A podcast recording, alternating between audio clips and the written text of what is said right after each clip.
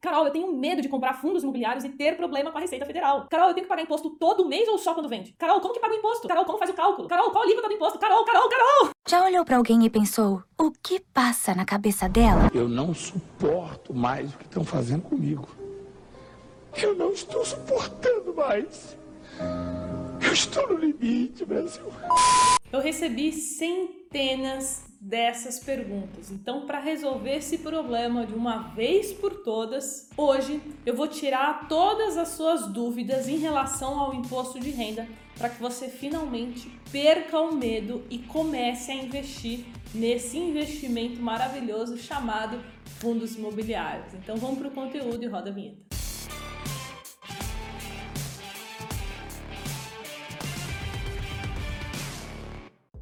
E antes, dois recadinhos muito rápidos. Se você quiser tirar alguma dúvida diretamente comigo, você tem que me acompanhar lá no Instagram, porque eu falo de investimento todo santo dia, então você vai aprender muito mais rápido.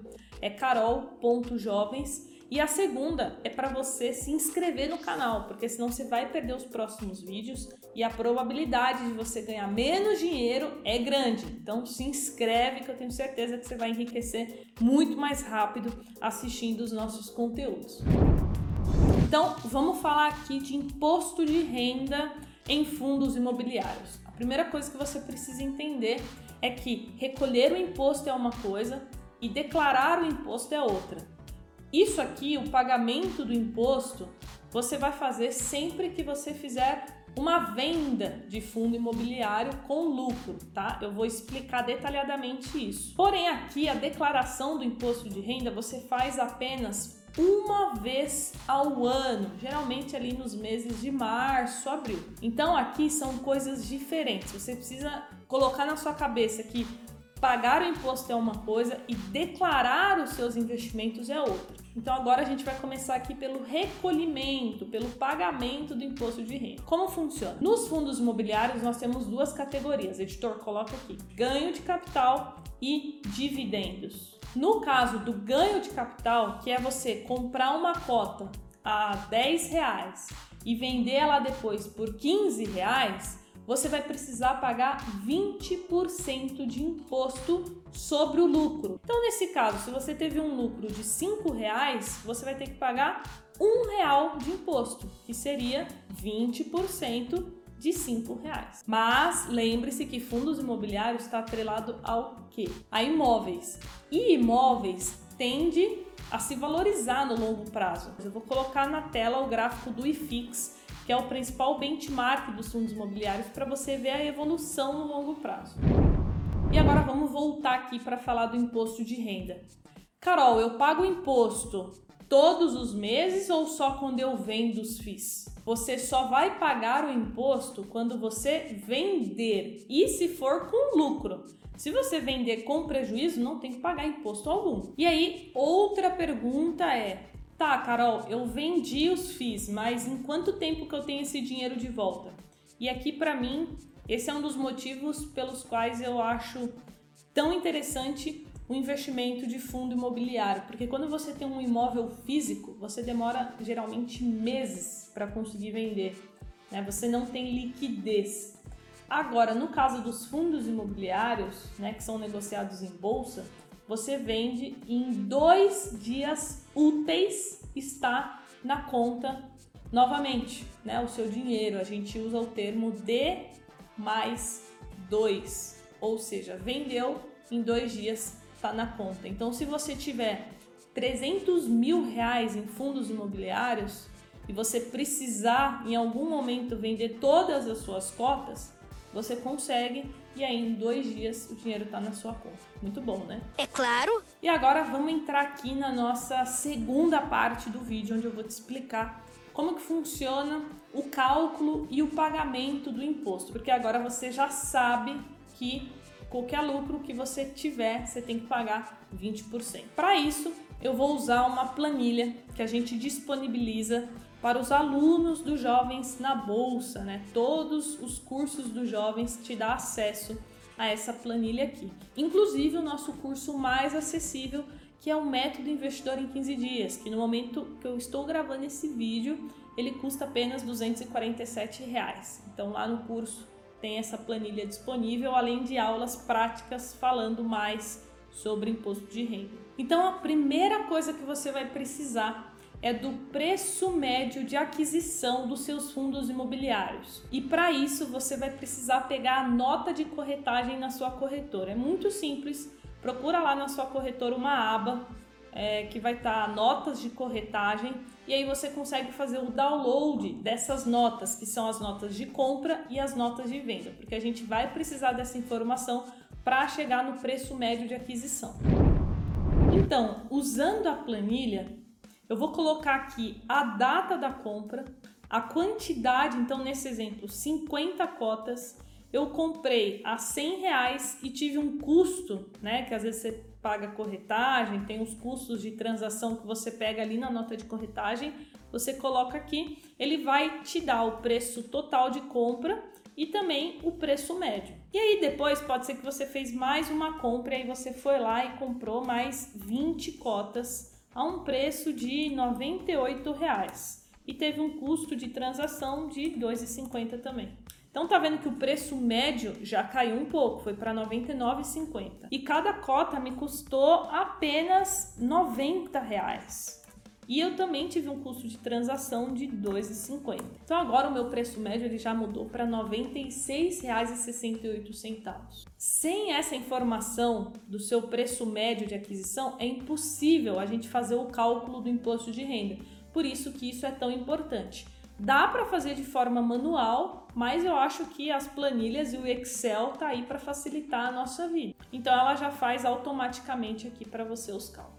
E aí, tendo essa informação, a gente vai para a segunda aba da planilha, que é a apuração de DARF para fundos imobiliários. No caso aqui, ela também tem uma aba para ações e ETFs. Então, aqui nós vamos colocar a quantidade transacionada, nesse exemplo, 150 cotas de XPML11, que eu comprei. Então, eu comprei a 80 reais aqui nesse exemplo e vendi a 86 reais. Então, nesse caso, você colocaria aqui né, o preço médio de compra usando os dados da planilha anterior que a gente usou.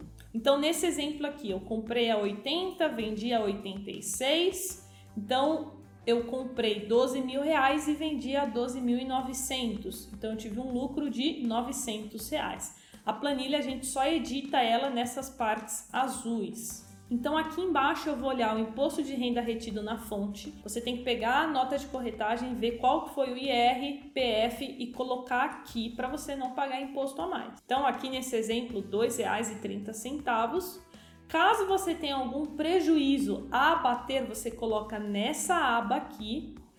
E aqui embaixo, caso você tenha alguma DARF anterior, né, quando a gente faz a venda de um fundo imobiliário e acaba dando de imposto menos do que 10 reais, a gente não consegue pagar, porque o valor mínimo para emitir uma DARF é de 10 reais. Então eu vou tirar esses 6 reais daqui. Vamos supor que nesse exemplo a gente só tem um imposto de renda retido na fonte.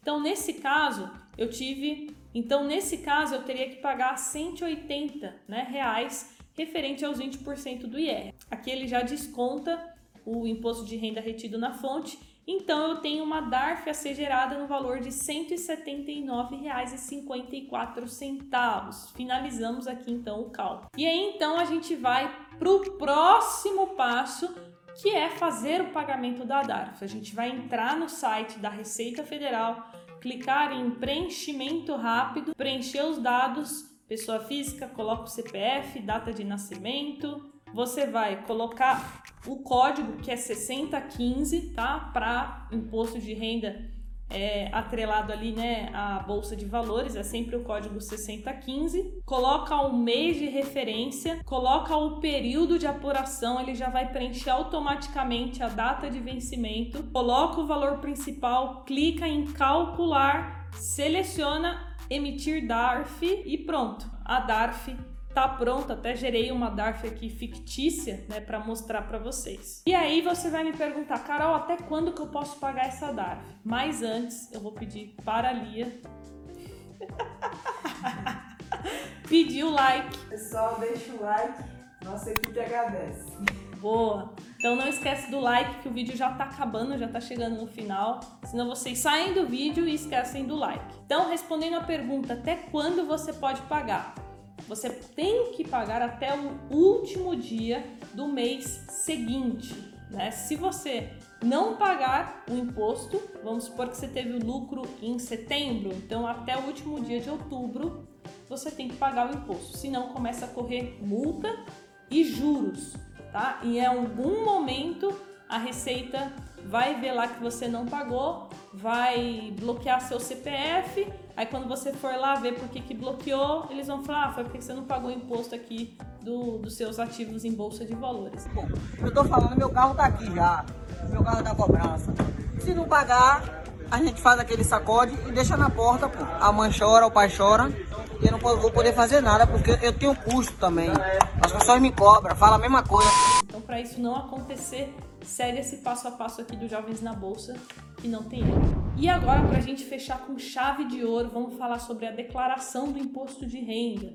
Na sua declaração, você vai ter que declarar os FIIs que você comprou, os dividendos que você recebeu. Se você teve algum prejuízo, você pode declarar também. E eu já tenho um vídeo aqui no canal completinho ensinando a declarar fundos imobiliários. Vou pedir para o editor colocar aqui na tela né, a, a thumb do vídeo e o link aqui em cima para você clicar e já ir assistir esse vídeo para você entender um pouco mais sobre a parte de declaração, que é totalmente diferente do recolhimento do imposto. Como eu falei lá no início do vídeo, são duas coisas diferentes. Então, se você quiser a nossa ajuda para fazer tudo isso aqui, né, ter um auxílio, ter um suporte, eu recomendo que você adquira o método investidor em 15 dias, porque tem aulas detalhadas explicando como que se faz tudo, além do suporte e além dessa planilha completa para você. Tenho certeza que vai valer muito a pena, afinal é menos de 25 reais por mês e você tem acesso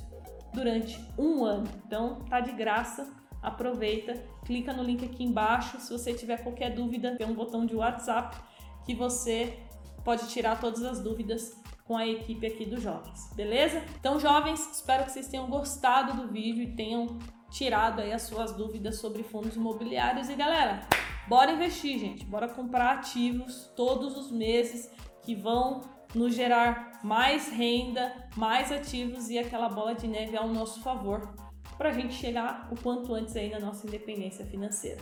Um beijo e até o próximo vídeo. Tchau!